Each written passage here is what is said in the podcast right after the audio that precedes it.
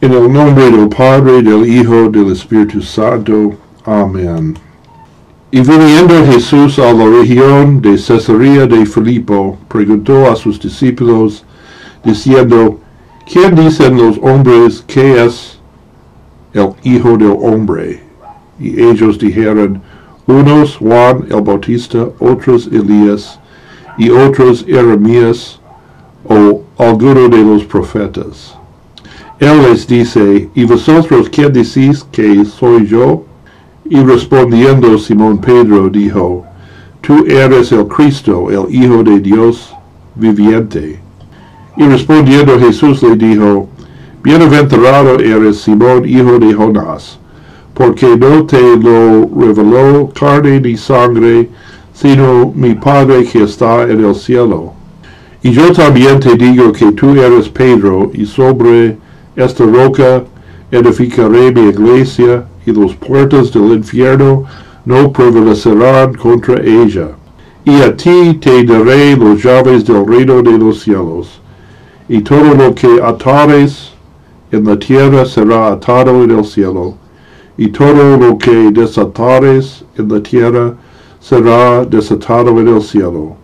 Entonces mandó a sus discípulos que andare y dijesen que él era Jesús el Cristo. Mateo 16, 13 a 20. La confesión de Simón Pedro de Jesús como el Cristo, la palabra griega igual a Mesías, también como Hijo de Dios, fue un hecho clave en el ministerio de Jesús. Fíjate en el versículo 15. ¿Y vosotros quién decís que soy yo?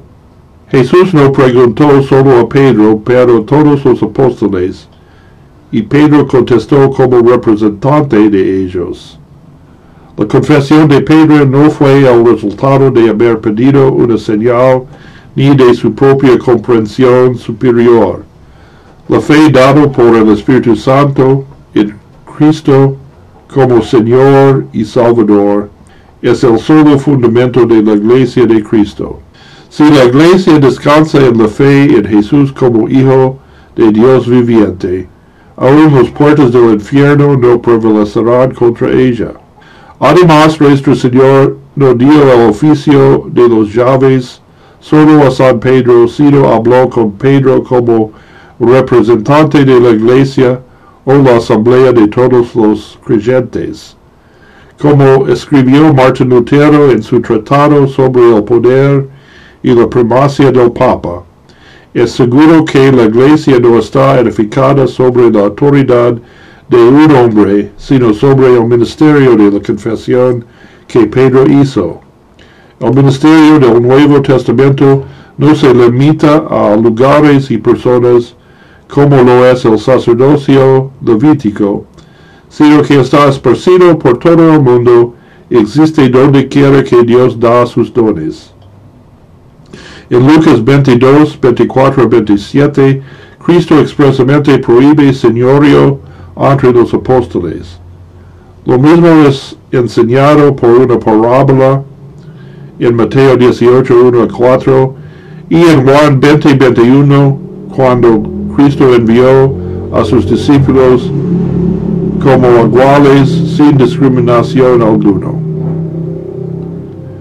El oficio de los llaves es el poder especial que nuestro Señor Jesucristo ha dado a su iglesia en la tierra de perdonar los pecados a los penitentes y de no perdonar a los impenitentes mientras no se arrepienten.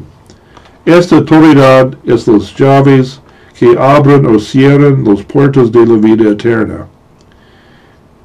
En este pasaje el Señor dice a Pedro, a ti te daré las llaves del reino de los cielos, pero en Mateo 18, 18 y Juan 20, 22 a 23, dice al mismo a todos los apóstoles con la forma plural.